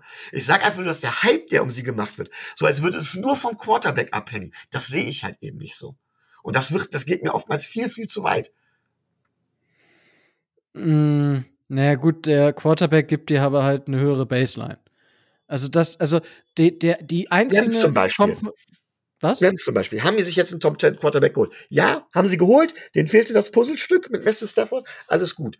Ähm, aber da ging es zum Beispiel doch nicht um die Baseline. Entschuldigung, wenn ich dich jetzt unterbrochen, Rico habe. Sondern da ging es darum, in der Situation, das ist halt immer das Entscheidende, in der Situation, wo das Team mit den anderen Mitteln nicht weiterkommt, brauchst du halt dann vielleicht einen individuellen Quarterback, einen individuellen Spieler, der das Ganze an sich reißt und macht. Ja, und Matthew Stafford war einer der Spieler, die das im Super Bowl getan haben. Man kann auch darüber reden, dass Cooper Cup dieser eine individuelle Spieler war. Aber du brauchst einen Top 10 Quarterback in dem Moment, wo der Rest des Teams oder das Play Calling, wie auch immer, nicht funktioniert. Ansonsten reicht dir, und ich sag's nochmal, diskutieren gern über die These. Ich glaube nur, dass wir jetzt noch drei Stunden sonst diskutieren, nicht auf, auf einen, auf einen, auf einen, auf einen Nenner kommen. Ähm, und jetzt habe ich den Anfang des Satzes verloren, das ist wieder typisch für mich. ähm, ähm, also glaube ich tatsächlich, ich glaube, dass in, in, in 90% bis 95% aller Spiele ein Game Manager reicht und ein Game Manager mit einem guten Supporting Cast dementsprechend zu besseren Leistungen, Teamleistungen fähig ist als Superstar Quarterback ohne Supporting Cast. Und zwar wirklich in 90, 95% der Fälle. Na gut, dann musst du, dann musst du Wenn aber auch sagen. Hast, das eine Spiel, wo das nicht reicht, der Super Bowl ist oder ein Playoff-Spiel, da bist du raus, keine Frage. Ja, aber dann musst du ja auch sagen, dass die Chiefs dieses Jahr schlechter sind. Ähm, Chiefs sind noch mal ein anderes Thema. Also bei den Chiefs ähm, grundsätzlich glaube, sehe ich die Chiefs auch nicht mehr so weit vorne, aus verschiedenen Gründen. Die Chiefs werden ihr System komplett umstellen müssen. Andy Reid wird das System der Chiefs neu erfinden müssen. Ansonsten, also ich sehe die Chiefs tatsächlich zwar immer noch als Playoff-Contender, aber nicht mehr unbedingt als einen Super Bowl-Favoriten, ja. Okay, ja, ich bin, ich bin gespannt. Schauen wir uns einfach an. Ähm, ich weiß nicht, äh, wenn, die, wenn die Broncos dieses Jahr den Super Bowl gewinnen, dann kannst du deine These ad acta legen, weil dann ist es nach Tom Brady und Matthew Stafford der dritte Quarterback in Folge. ah, herrlich. Ja, ähm, ja. wie gesagt, es, es, es kommt mir zumindest, wenn ich das Spiel so sehe, vor. Man kann über diese These diskutieren da kann man wirklich, äh, glaube ich, herrlich drüber diskutieren und stundenlang ohne zum Ergebnis zu kommen. Das machen wir auch irgendwann mal, wenn wir nicht am Drive sitzen, wenn Rico mich hier mal in meinem Chalet besuchen kommt dann äh, mache ich hier einen, äh, einen, einen, was trinkst du? Was trinkt ihr da oben in, in Nordösterreich? Äh, äh, Apfelwein oder sowas, ne? Keine Ahnung. ähm, und dann kriegst du dann so eine Saftschorle und äh, ja. Immerhin, immerhin. Dank, danke dafür schon mal. Gut, ähm, ist ja wirklich unglaublich. So, äh, wir wollten aber noch ein bisschen äh, über den diesjährigen Draft sprechen. Waren wir natürlich sind wir so ein bisschen vom Thema abgekommen, aber nochmal als Wiederholung. 102, 125, 224 und 247 sind die Pick der Miami Dolphins. Mhm, Tobi, wir haben, Tobi weiß natürlich, was wir machen. Und äh, dementsprechend hat er uns so ein bisschen was an die Hand gegeben und meinte, ähm, falls wir das einbauen wollen, hat er folgende Spieler auf der Liste, gerade für die Picks 102 und 125. Leo Chanel, Linebacker der Wisconsin Badgers, Justin Ross, Wide Receiver Clemson, Eric Lindstrom, das ist der Center von Boston College, Isaiah Thomas, Edge Defender Oklahoma und Tyndall, Linebacker von Georgia und Denone Clark, Linebacker von LSU. Ähm, Micho, wenn ich die Liste so lese, sehr, sehr viele Linebacker. Ja, ist ja tatsächlich auch noch in der Defense zumindest einer der, der offenen ähm, ja, die offenen Punkte, die wir brauchen. Punkt. Also das ist tatsächlich unsere größte Schwachstelle, ist das Linebacker-Core. Ähm, man kann darüber reden, ob es ein Off-Ball-Linebacker muss, ob wir einen brauchen, der besser im Passing Protection ist. Aber Linebacker ist eine Sache, die wir allmählich im Draft adressieren müssen. Ob es mit den Picks sein muss oder ob man auch in den späteren Runden Value finden kann, sei mal dahingestellt. Ja, aber das finde ich schon gerechtfertigt, danach zu gucken. Mhm, gut. Also, ähm, ich, ich meine, wir können ja natürlich jetzt ähm, grundsätzlich erstmal bei äh, Leo Chanel anfangen. Äh, Wisconsin Badgers ist natürlich ein hervorragender Spieler und vor allem extrem stark gegen den Lauf. Das, das ist halt ein brutaler Laufvert äh, Laufverteidiger, ist ein Middle Linebacker, ähm, kommt über die Power. Das ist einfach, ist einfach ein richtig starker Spieler, der aber auch im Situation, äh, situationsbedingt im ähm, im äh, in Pass Rush sehr sehr gut aussehen kann und äh, ne, also wenn der an 102 fällt, dann raste ich komplett aus. Ich gehe davon aus, dass der spätestens, also dass er Mitte der zweiten Halbzeit, zweiten Halbzeit, wow, dass der Mitte der zweiten Runde im Draft schon, schon lange weg ist. Also, ich sag mal, das, der wird so frühe zweite Runde ist das für mich. Aber auch da ist es interessant. Das ist dieses Jahr extrem, wie die Meinungen zum Teil auseinandergehen. Ähm, ich bin natürlich wieder in meiner Draftvorbereitung viel bei PFF und auch viel bei äh, The Draft Network unterwegs. Schon ein paar andere Sachen natürlich, ähm, Downset Talk oder Saturday Kickoff oder, oder, oder. Äh, auch immer mal wieder am Schauen und auch zu hören, logischerweise. Äh, Leo Chanel ist zum Beispiel bei PFF auf dem Big Board Nummer 35, während er beim Draft Network auf Nummer 84 ist. Einfach 50 Spots different. Also es sind mehr als, es sind anderthalb Runden. Ich wollte gerade sagen, seine Range reicht von Runde 2 bis Runde 4, ne? Äh, das ist echt wild. Und für mich ist es halt, also für mich ist es ein, also pff, wenn du, ich wehre mich nicht dagegen an 102. Ich glaube aber, dass er da leider schon, schon sehr, sehr äh, lange weg sein wird. Aber gut, das. Ich meine, du bist der, du bist der Badger, äh, du bist der Badger-Kenner, Badgers-Kenner.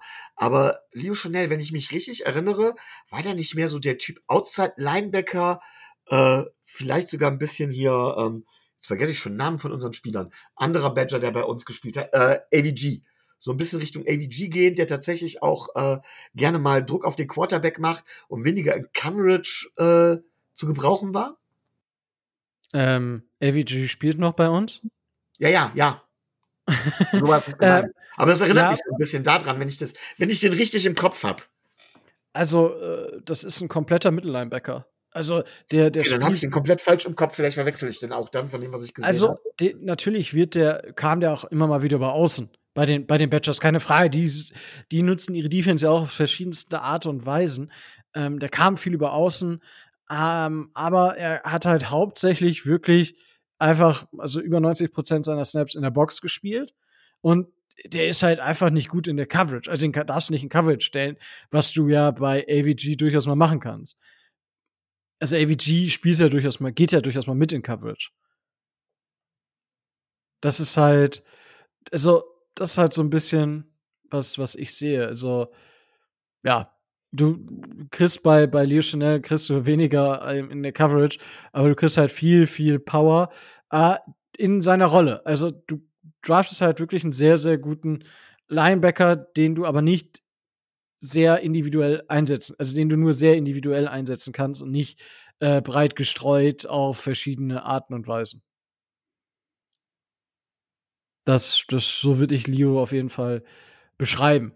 Also das, das wäre so meine, meine Richtung. Ähm, aber ja, also wäre für mich, äh, würde ich sofort nehmen. Aber ich glaube nicht, dass, dass der einfach noch da ist. Also glaube ich einfach nicht. Aber gut, ich bin da auch höher logischerweise, weil es einfach Badger ist. Ich habe den sehr, sehr viel gesehen. Ich mochte ihn. Und die Badgers Defense ist einfach seit Jahren immer eine sehr, sehr gute Defense dementsprechend ja, ähm, das, das dazu. Ich meine, ähm, Alec Lindström ist dann. Alec Lindström ist so eine Sache, da pff, ich, ich, ich fände ihn, ich hatte ihn am Anfang des Drafts sehr früh auch, also so Runde drei, vier, aber inzwischen weiß ich nicht, ob wir den nicht Also ich glaube nicht, dass der irgendwo bei uns passen wird, es sei denn, wir draften oder gehen an 125 nochmal und picken, holen uns wirklich irgendwie zwei, drei Late-Round-Picks dafür und nehmen ihn mit einem von denen. Also ich, ich weiß es nicht. Ich bin da noch nicht so, nicht so der Fan von, muss ich, muss ich ehrlich gestehen. Keine Ahnung. Ähm, aber Micho, generell sollten die Dolphins, wo siehst du die größten Lücken? Wo sollte man ein Auge drauf werfen? Also gut, jetzt nach Devante Parker natürlich nach einem, nach einem Wide Receiver. Das ist Punkt eins. Ähm, dann ähm, nach einem Linebacker, das ist mit unserer größte Schwäche. An der Defense Line kann man immer Tiefe gebrauchen.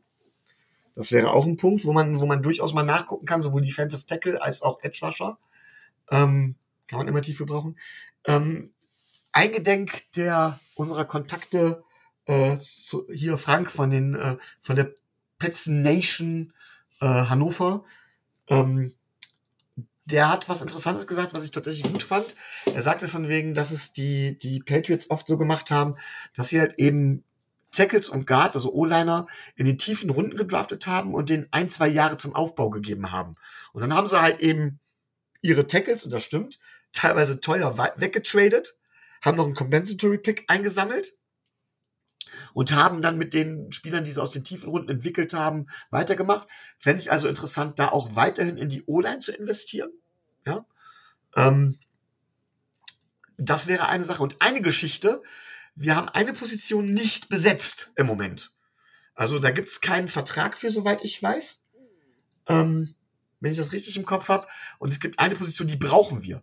Rico, weißt du, welche Position, wenn, wenn ich richtig informiert bin, welche Position wir im Moment nicht besetzt haben? Ähm, nee, keine Ahnung. Die des Panthers. Wenn ich richtig so, informiert bin, so, haben, wir, ja. haben wir Palladi, hat Palladi keinen Vertrag. Wir stehen im Moment ohne Panther da. Und Palladi war bestenfalls mittelmäßig im letzten Jahr. Und ähm, auch mit einer West Coast Offense kann es durchaus interessant sein, ein Position Game zu machen. Dann ist ein guter Panther wichtig oder ein Panther. Ich würde also vielleicht auch in den ganz, ganz späten Runden, sprich Runde 7, in den späten Picks, vielleicht auch nochmal auf Panther schielen. Aber dann wird der erste Panther schon lange von Bord sein. Ich weiß gar nicht, wann der erste geht. Also ich fand damals ja den Dixon, der jetzt bei Seattle spielt, den fand ich ein Mörder-Panther. Der ist aber auch, glaube ich, in Runde 4 gegangen oder so, in 5. 4, 5. Ja. Was für einen Panther ja extrem früh ist. Den finde ich aber auch super. Muss ich ganz ehrlich sagen. Ich finde, der ist auch ein 5-Runden-Pick eigentlich fast wert. Und ansonsten, gut, ich glaube, Johnny Hacker ist auf dem Markt, ne? Ähm, ja.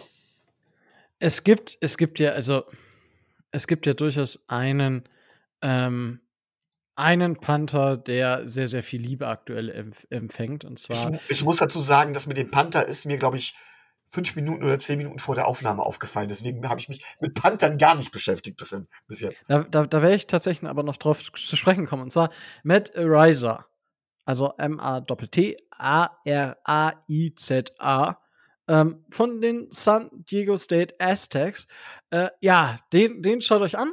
Ja, Panther, der ist tatsächlich, also auf, auf dem Big Board vom PFF auf der 183. Ähm, dann gibt's, äh, PFF hat da tatsächlich drei, die im 194 Ryan Stonehouse von Colorado State und von Penn State Jordan Stout. Ähm, aber Matt Ariza hat, also der geht durch die Decke aktuell. Also da, manche nehmen den in Runde drei. Richtig witzig, also von Runde drei bis Runde sieben sieht man den überall. Und ich, also, wenn ich Geld drauf wetten würde, Mitte Runde vier geht der vom Bord. Mit, also Pick 125, Matt Ariza, lock it in. Wäre wär ein Schocker, gar keine Frage, kann ich mir aber sehr, sehr gut vorstellen. Ich weiß jetzt schon, dass wir überall einen D-Grade dafür bekommen werden oder so. Aber, weißt du, was mir dann aufgefallen ist? Das, da steckt ein Plan der Dolphins dahinter. Dann haben wir einen Kicker, den wir gedraftet haben, wir haben einen Longsnapper, den wir gedraftet haben, und dann hätten wir auch einen Panther, den wir gedraftet haben. Ja, also, das hat schon Hand und Fuß dann. Ja, Special Teams darf man nicht unterschätzen. Eben drum. Und das ist, das ist schon, also da bin ich wirklich gespannt, ob es wirklich dazu kommt, dass die Dolphins da aktiv werden. Ich weiß auch, im letzten Jahr gab es doch einen Panther im Draft. Ich erinnere mich gar nicht mehr ganz genau, wo er war. Das war, glaube ich, auch der beste Panther im Draft eigentlich. Das Problem war, Der war 32 oder so, ne? Ähm, ja, irgendwas war, ich, ich weiß es gerade nicht. Ganz abstrus. Mehr. Also es gibt auch ältere Rookies. Biss, bisschen, bisschen älter, ja. Das, das, äh, das stimmt schon. Ähm, aber du hast ja von Devante Parker gesprochen, ne? Und, hab ich, ja, hab ich. So. Ähm, gibt es, das ist jetzt tatsächlich interessant. Die Patriots, gehen wir mal kurz auf die Patriots. Patriots Wide Receiver Room. Ja, ich weiß nicht, ob du den vor Augen hast. Bestimmt kennst du sie alle auswendig, Micho. Äh, natürlich. Aber ich will dir das nicht wegnehmen, weil ich weiß, dass du in Patriots Bettwäsche schläfst. Genau. Ja, Mac Jones for the win. Ähm, auf jeden Fall äh, gibt es, haben die Patriots ja, ich glaube, vor zwei Jahren einen Wide Receiver in Runde 1 gedraftet. Ja. Kiel Harry, ne? Zum Beispiel, ja. Und äh, der ist ja auch nie was geworden. Und das ist halt so ein bisschen, dann haben sie noch Jacoby Myers, wo man sagen kann, okay, ja, da ist auch irgendwie nicht so, nicht so ganz bisher wirklich was, was draus geworden. Und ähm, ja, wir haben in Runde 3, denke ich, einen Shot auf einen Spieler, den der Micho, ach, den der Micho, den der Tobi auch genannt hat. Und das ist Justin Ross. Justin Ross ist 6'4, wiegt 205 Pfund, ähm, hatte 2020 eine ähm, Spinal Surgery, ähm, wodurch er 2020 quasi komplett äh, gefehlt hat. Also er hat komplett gefehlt und es war nicht klar, ob er weiter Football spielen kann. Ist dann dieses Jahr in Clemson, äh, bei Clemson zurückgekommen, hat äh, 76, 46 Receptions, 72 Targets für 514 Yards, äh, drei Touchdowns. Und das ist halt einfach ein massiver Possession Receiver. Das ist halt wirklich, ähm, ja, man möchte vielleicht nicht sagen ähm, Big Slot, aber Big Slot, was vielleicht jetzt dann natürlich, wir suchen einen X-Receiver, aber den kannst du auch auf X stellen. Also das ist wirklich einer, der am Catchpoint stark ist, der den Ball wirklich da fängt, wo ein Devante Parker ihn fangen würde, ja, ist natürlich jetzt vom, ich würde ihm vom äh, sportlichen, also von von dem Niveau, von dem Potenzial, was er hat, würde ich natürlich sagen, wir reden hier von Devante Parker, das war ein First-Round-Pick und wir reden jetzt über einen Pick 102. Ja, auch da, also gerade in dieser, also dritte Runde, da muss man aber wirklich aufpassen. Es kann, also da, wenn Justin Ross noch da ist, was ich, ah, ich weiß es einfach. Range bis zur fünften Runde habe ich gesehen, ne? Ja, also das ist halt wirklich die Frage. Also ich sehe ihn tatsächlich in der dritten Runde. Ähm, das, da, da sehe ich ihn.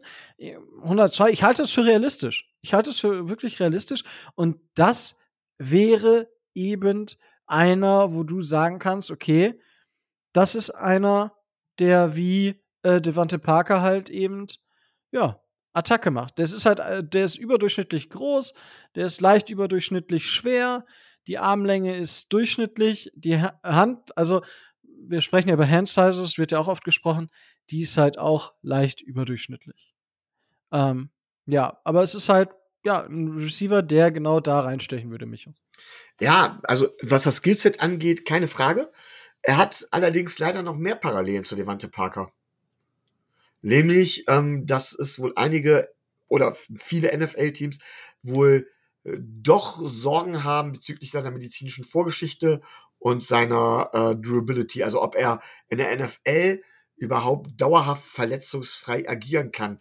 Weil er hat auch so Fußgeschichten gehabt, an denen operiert worden ist und so.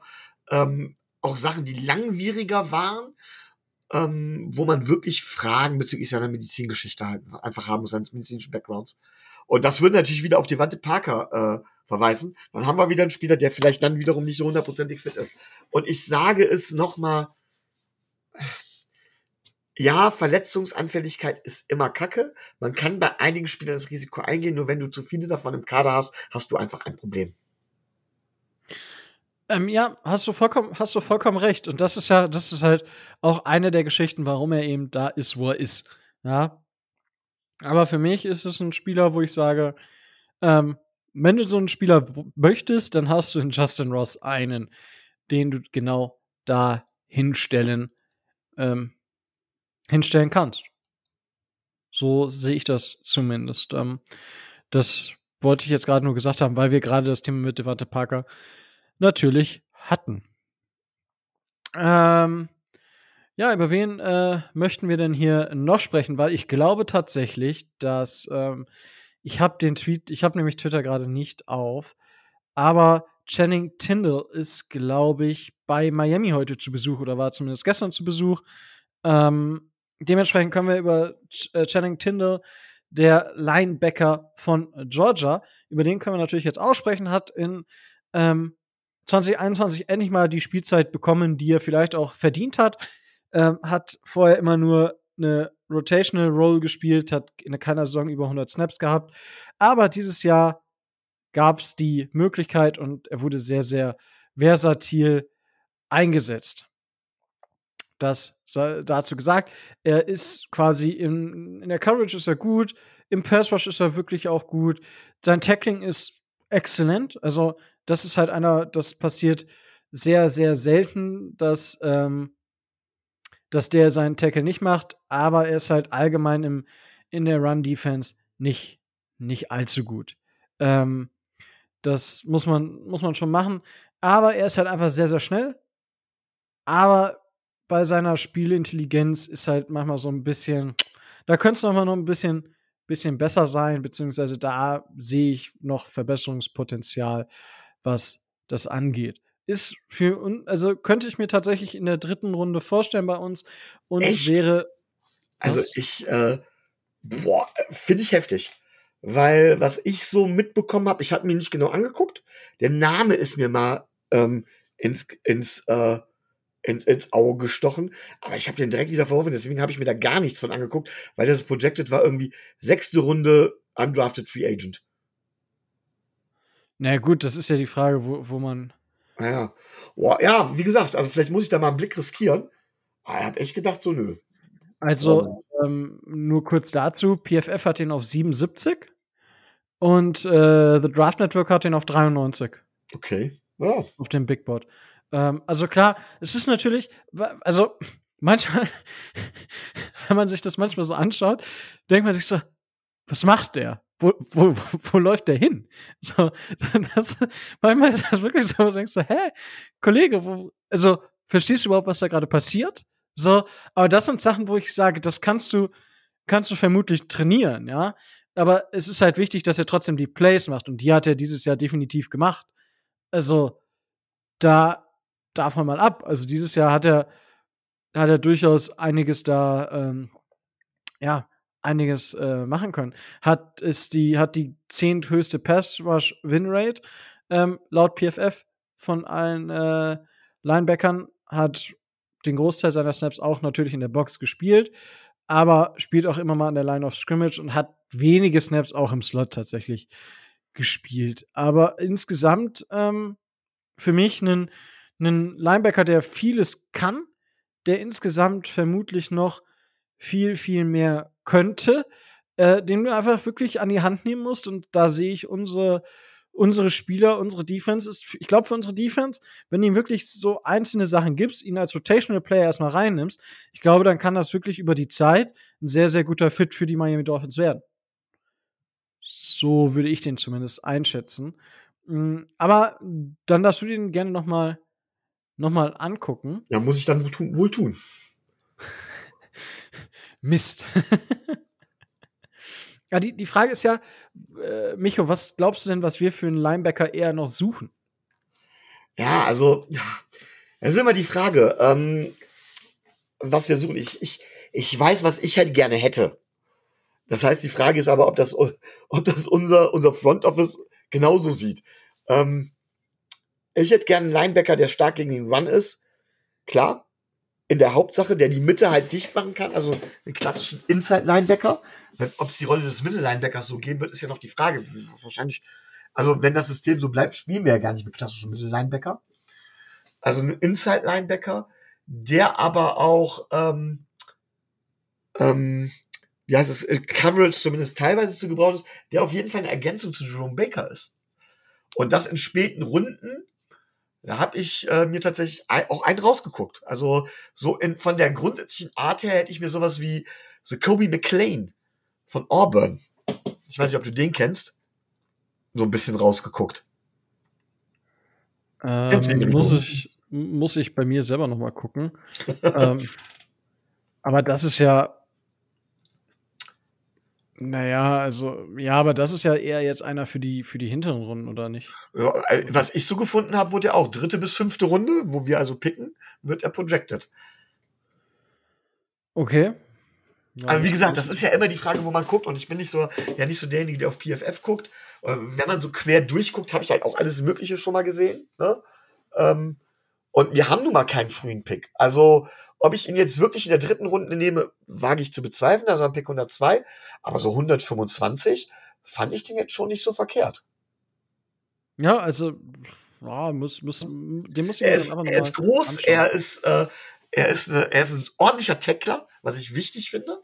Ja, also, dass er äh, gegen, also, die Tackles werden nicht gebrochen bei ihm. Er hat eine gute Technik, was das angeht.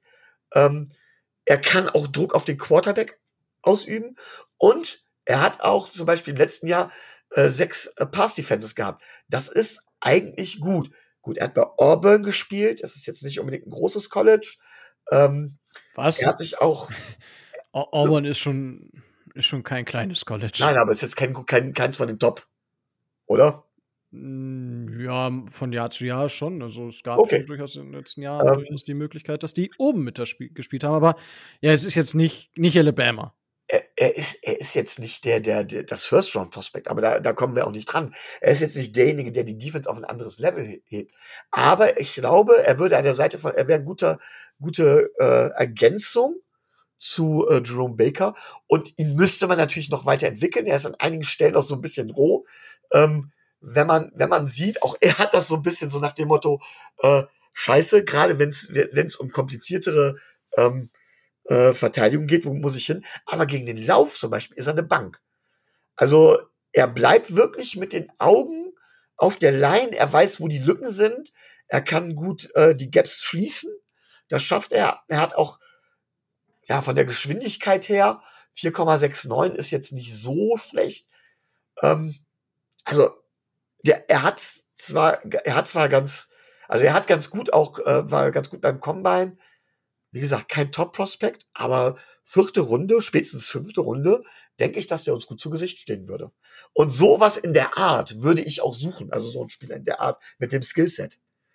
Vielleicht gerne auch besser, wenn wir den kriegen. Ne? Aber das fand ich schon ganz gut. Ja, also muss, muss ich, wie gesagt, den muss ich mir dann jetzt tatsächlich nochmal einfach anschauen. Das ist wahrscheinlich ja. das Problem an den hinteren Runden. Man muss dazu vielleicht sagen, ähm, ähm, am Anfang konzentriert man sich natürlich auf die ersten Runden. Was nehmen wir in der ersten Runde? Äh, was nehmen wir zum Ende der ersten Runde? Und dann mit dem Tyreek Hill Trade waren quasi so zwei, drei Wochen Draft-Vorbereitung, ne? wo man sich ja eigentlich drauf konzentriert, so ein bisschen über den Jordan. Und dann steht man vor der Masse an Spielern, die man nehmen kann in den hinteren Runden und von denen man natürlich auch nichts gehört hat und wo die Scouting-Berichte immer dünner werden. Ja, und wo man dann mal sagt, okay, da gucke ich jetzt mal eben grob durch. Da haben, also ich habe definitiv keinen wirklichen Überblick im Moment. Äh, gar nicht. Ich hoffe, dass sich das zum Draft noch ein bisschen ändert, hin ändert.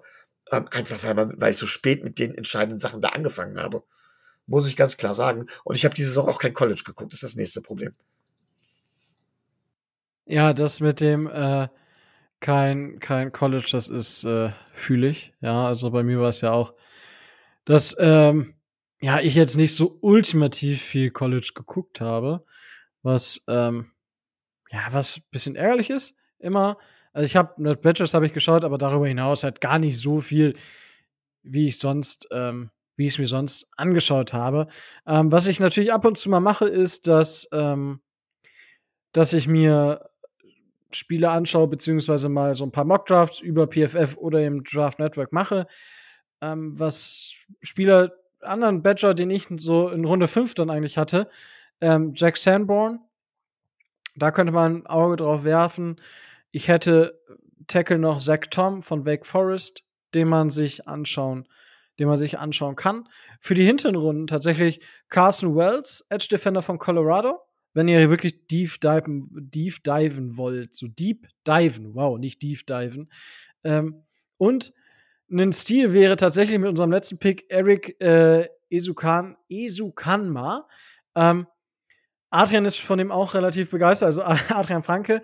Ähm, für mich ein Spieler, Wide Receiver, der bisschen, durchaus ein bisschen was mit, äh, mitbringt, wo man, ähm, ja, wo man sich darauf verlassen kann, dass der eventuell sogar eine größere Rolle spielen kann und nicht nur, ja, er ist halt ein Camp Buddy, sondern da könnte vielleicht auch mehr passieren. Schauen wir einfach mal. Also das wären für, für die hinteren Runden ähm, Geschichten, wo ich jetzt, ich habe mir dazu jetzt zu denen auch nichts aufgeschrieben. Ich sammle aktuell halt noch ein paar Namen und dann jetzt Ostern, gut, da habe ich jetzt besucht, da äh, kann ich nicht so viel gucken, wie ich gucken wollte, aber dann zu Draftstellen werde ich definitiv dann doch noch mal tiefer, tiefer einsteigen. Ähm, ähm, dürfte ich dir vielleicht auch noch ein paar Namen an den Kopf werfen, wo du auch noch nachgucken kannst. Ich bin ja. nämlich so ähnlich wie du, dass ich auch im Moment noch Namen sammle. Ich habe einen Spieler, der wird normalerweise, also der könnte für unseren Drittrunden-Pick tatsächlich interessant sein, weil er meistens in diese Range fällt. Jane Tobert, Wide Receiver von South Alabama. Ich weiß nicht, ob du ihn kennst, aber dann hat man den Namen vielleicht schon mal gehört. Auch einer, der ähm, Contested, Catch, Contested Catches relativ gut ist, meiner Meinung nach. Für die späteren Runden, ihr wisst ja alle, dass ich so auf Center stehe und dass, wir dass ich der Meinung bin, dass man da Alternative braucht. Luke Fortner, Center von Kentucky. Oder auch möglich Dylan Parham, Center oder Guard halt eben von Memphis. Sind so Spieler, an die ich mal, an die ich gedacht habe. Ähm, interessant fand ich noch John Ridgway, Nose Tackle von Arkansas. Ähm, da, den habe ich auch noch auf dem Zettel. Wie gesagt, ich bin in meinem Scouting da auch noch nicht wirklich hundertprozentig weit. So Kobe McLean habe ich schon erwähnt. Ähm, ja, das sind so Namen, die ich bei mir noch so ein bisschen für die späten Runden auf der Liste, auf der Liste habe, wo ich zum Teil aber auch noch genauer nachgucken muss. Ne? Einfach mal so, damit, äh, damit ihr auch mal ein paar Namen gehört habt. Aber wenn ihr noch irgendwelche Namen habt, ich glaube, wir hören die gerne in Kommentaren unter YouTube oder über die Facebook-Gruppe. Sagt uns die Namen, nach denen wir mal gucken sollen dann schaffen wir es vielleicht auch reinzugucken. Ja, aber also Jalen Tolbert, der ist doch nur 6'1 groß und wiegt unter 200 Pfund. Also das, ja, das wäre jetzt für mich in dem Bereich performt. Okay, also das wäre wär jetzt für mich, äh, gut, der wurde auch äh, immer mal wieder im Slot eingesetzt. Also das wäre jetzt für mich nicht unbedingt, äh, also ja, also bin ich, äh, mu ich muss mal schauen, was die Combine-Zahlen sagen. Das war durchschnittlich im Vertical Jump, auch im Broad Jump, also leicht überdurchschnittlich, 57 und 61 Prozent. Äh, der hat große Hände. Ja. der hat also wirklich, ja. Also das ist kein Kenny Pickett. Ähm, okay, ich hatte ihn tatsächlich eher, äh, eher ein bisschen mehr im, im, in seiner Geschwindigkeit gesehen, als in seiner, also als jetzt dieser Big Body äh, Bully, wie wenn man ihn beschreiben ja, möchte. Ich meine, Devante Parker war jetzt auch nicht langsam, ne? Nein, nein, nein, das nicht, aber ich weiß ich nicht. Also für mich ist, ähm, für mich ich glaube, bei diesem Contest kommt es halt eben nicht nur auf den Körper an, sondern auch um, um Awareness, um Timing beim Jump. Sowas zum Beispiel sind auch so Sachen neben der körperlichen Durchsetzungsfähigkeit. Und da hat Tolbert, glaube ich, ordentlich was bewiesen. Ne? Und er ist jetzt auch kein kleiner. Er ist jetzt kein Jakeem Grant. Ja, ja das, das stimmt. Ich habe hier gerade ich habe gerade den PFF Draft Guide aufgemacht und Jalen Tolbert mir rausgesucht. Äh, Kontraseite will be 23 years old on draft day and still built like a stick. oh, ich liebe solche Kommentare einfach, die so, so einfach so herrlich so auf den Punkt gebracht sind, aber wo er sich leicht offended fühlen könnte. Aber klar, also wie gesagt, für mich, ich, ich hatte ihn jetzt eher bei mir ähm, in, in meinen Listen eher als ähm, nicht unbedingt als Outside Big Body ähm, Contested Catch Receiver, sondern auch eher über die Geschwindigkeit kommend. Aber hatte, ja, der 40 Yard Dash war auch nicht, der war. Aber auf jeden Fall ein Outside Receiver. Ne? Und meiner Meinung nach tatsächlich ist er zu Contested Catches gut fähig. Ja, das stimmt. Aber er, er, hat halt viel, viel auch tief gefangen. Also, wenn ich mir die Routenverteilung anschaue, hat er viel tief außen gefangen, outside of the Hashmarks. Oder halt viel im also überdurchschnittlich viel, hat er halt ähm, auch zentral äh, an der Line of Scrimmage gefangen, aber in dieser Midrange hat er halt überhaupt nichts gefangen. Also so fünf Dafür haben wir Yards. auch andere. Genau, genau. Also der, der könnte, könnte von der, von der Rolle, die er spielen soll, könnte er tatsächlich passen. Ich muss, also ich, ich habe ihn jetzt wirklich nicht so als diesen, also ich hätte, also Devante Parker, ich hätte nicht äh, Jalen Tolbert so als Devante Parker-Ersatz so im Kopf gehabt, aber Ja, du musst ihn Muss- ja nicht eins zu eins ersetzen. Er muss die Rolle irgendwo übernehmen können, dieses Outside Receivers. Ja, nee, das, ist richtig. Aber ja, muss, muss man sich einfach anschauen. Vielleicht bin ich da auch zu festgefahren in meinem, in, in meinem Devante Parker Hype Train äh, sozusagen. Also, dass ich sage, okay, das ist halt nicht Devante Parker. Ähm, das könnte ich mir bei John Ross eher vorstellen, als äh, jetzt bei Jalen Tolbert zum Beispiel. Aber John Ross, John Ross ist doch der Speedster, oder? Ach, äh, Justin. Was ist Justin? Ja. Aber da, jetzt fange ich schon wieder. Weil den draften wir doch eh, der hat einen Namen mit J am Anfang. Nachdem das letztes Jahr so gut funktioniert hat, müssen wir das dieses Jahr ja wieder machen. Ja. Ähm, ja, ansonsten, ich hätte noch ein, noch ein paar, äh, wo ich jetzt noch nicht viele Informationen mir selber zu rausgeschrieben habe. Kai Phillips, Wide Receiver UCLA, ist eher ein, auch eher Speed. Muss man mal schauen, wie, wie man den einsetzen könnte. Dann, ähm, ja, Tariq, Tariq Smith als hybride Edge Defender ist, ist einer der Spieler, wo ich ein Auge drauf habe. Brandon Smith, Linebacker von Penn State. Da muss man, muss man mal schauen, ob der bei uns ins Scheme passt. Das glaube ich nämlich eher weniger. Deswegen fällt er bei uns wahrscheinlich, ähm, bei uns wahrscheinlich raus.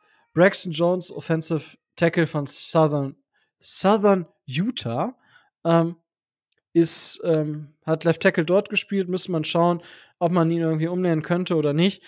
Aber das sind so die Spieler, die ich noch im Kopf habe und halt Alec Lindstrom.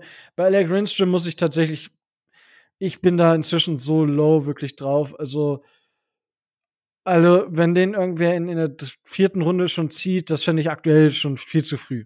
Muss, muss ich gestehen, selbst wenn man sagt, das ist vierte Runde, aber irgendwie ah, war ich vorher ein bisschen mehr hyped auf, auf Alec Lindstrom, als ich als ich jetzt bin. Weiß ich nicht, hast du, äh, kenn, kennst du das, Michael, wenn du dir, wenn du so Spieler hast, wo du gesagt, boah, die habe ich richtig gut im Kopf und dann guckst du die nochmal an und denkst so, hä, habe hab ich mir jetzt, habe ich, den- Ja. hab ich den Namen falsch geschrieben? Ja, ich Ah, kenne das. Ah, Das ist das meistens, wenn man irgendwie Highlight-Plays sieht und sagt so, wow, den Spieler will ich haben. Und dann guckt man sich irgendwie wann so ein Snap für Snap-Tape an. Ja, und das ist dann manchmal sehr ernüchternd. Das äh, ist leider so. Hm. Ärgerlich. Ärgerlich. Aber ihr habt zumindest jetzt schon mal ein paar Namen und wir haben zumindest schon mal zum einen oder anderen auch so schon mal eine kleinere, tiefere Analyse. Wenn ihr natürlich Spieler für uns habt, über die wir sprechen sollen, dann schreibt uns die super gerne. Ähm, Matthias, nur für dich zur Info, weil du hattest ja auf Patreon geschrieben. Äh, das habe ich den beiden schon weitergeleitet. Da bereiten wir uns dann diese Offseason wirklich noch mal drauf vor, auf die Fragen, beziehungsweise die neuen Fragen, die jetzt auch noch mal dazu. Da wollten wir mit dem Capspace, das überlassen wir natürlich Tobi, ja, dem Master der Zahlen, Graf Zahlen halt persönlich. Natürlich überlassen wir ihm das. Ja, der hat, im daher- Moment nur, der hat im Moment nur noch was anderes zu tun. Das ist das Problem, ne? Der muss ja erstmal noch die ganzen Namen der neuen Spielerfrauen auswendig lernen. Genau, das ist halt das Problem. Deswegen, des, deswegen ist er heute auch nicht da, ja. Aber das durften wir nicht verraten. Also sag das bitte nicht weiter. Nee, mache ich nicht, mache ich nicht. Also wir werden auf keinen Fall erwähnen, dass Tobi nicht kann, weil er die Namen auswendig lernen muss, der Spielerfrauen. Das werden wir hier einfach nicht tun, sowas macht man nicht. Ja, genau. Gut. Ähm, Micho, hast du noch ein Thema, was du jetzt unbedingt, äh, unbedingt besprechen möchtest? Ähm, nicht unbedingt besprechen, aber ich möchte erwähnen, ähm, die NFL hört nicht bei den Miami Dolphins aus. Die, der Dolphins Drive hat eine Tradition begonnen vor zwei Jahren. Kann man da schon von Tradition sprechen? Ich weiß es nicht. Aber die Football Community generell in Deutschland ist ja relativ jung. Von der ist nach zwei Jahren vielleicht schon eine Tradition. Und obwohl wir keinen First Round äh, Pick haben, werden wir auch dieses Jahr wieder einen Fanclub First Round Mock Draft machen. Das vielleicht nochmal gesagt für alle, die denken, okay, dann gibt's den dieses Jahr nicht. Doch, es gibt ihn. Ähm, und es lohnt sich grundsätzlich mal über den Tellerrand hinaus zu gucken und auch da mal zu hören, was andere Leute über ihre Teams sagen und wie sie draften würden. Genau. Also die wird es dieses Jahr auch wieder geben. Freuen wir uns schon drauf. Wir haben viele, viele tolle Menschen wieder mit dabei. Und ähm, ja, tatsächlich äh, Stand heute sind es, glaube ich, tatsächlich, glaube ich, sogar vier Frauen, die wir dabei haben. Also auch das wächst, finde ich mega cool. Ähm, dass da auch, also dass, dass wir da in alle Richtungen äh, die Community sich weiterentwickelt. I love to see it. Ähm, das dazu noch. Das noch kurz Werbung in eigener Sache. Gut. Micha, hast, hast du sonst noch was? Nein. Okay, dann äh, würde ich sagen, es äh, ja, war hat mir wieder super viel Spaß gemacht. Äh, natürlich, Tobi, äh, we miss you and we hope you are back very soon. Ähm, ansonsten, um, um, es, um es mit deiner Lieblingsband zu sagen, Back for Good. Wow. And I want you back for good. Oh ja. Oh ja. ja ich habe mir gedacht, dass das sich direkt triggert in der ja. Richtung. Du kannst ja einfach yes, nicht drumherum. Now it's time. Ja, ähm, wow. Richtige Flashbacks gerade. Ähm, auf jeden Fall, äh, ja, wenn ihr uns so äh, geistig unterstützen wollt, wie Tobi das macht, dann könnt ihr das natürlich tun. Dann könnt ihr es monetär oder non-monetär tun. Das Ganze geht natürlich über Patreon für ab 2,50 Euro im Monat. Das ist ein halber großer Cappuccino oder ein ganzer kleiner Cappuccino. Wenn ihr sagt, nö, dann ist das für uns vollkommen in Ordnung. Wir freuen uns mindestens genauso sehr darüber, wenn ihr uns auf allen Plattformen äh, folgt, wo es Podcasts gibt. Wenn ihr unseren Podcast einfach nur regelmäßig hört, uns Kommentare hinterlasst und schreibt, was ihr gut, was ihr schlecht findet. Und wenn ihr auf YouTube uns einen Kommentar hinterlasst, Daumen hoch oder auch eine Review bei Apple Podcast oder zum Beispiel ein Sterne-Voting.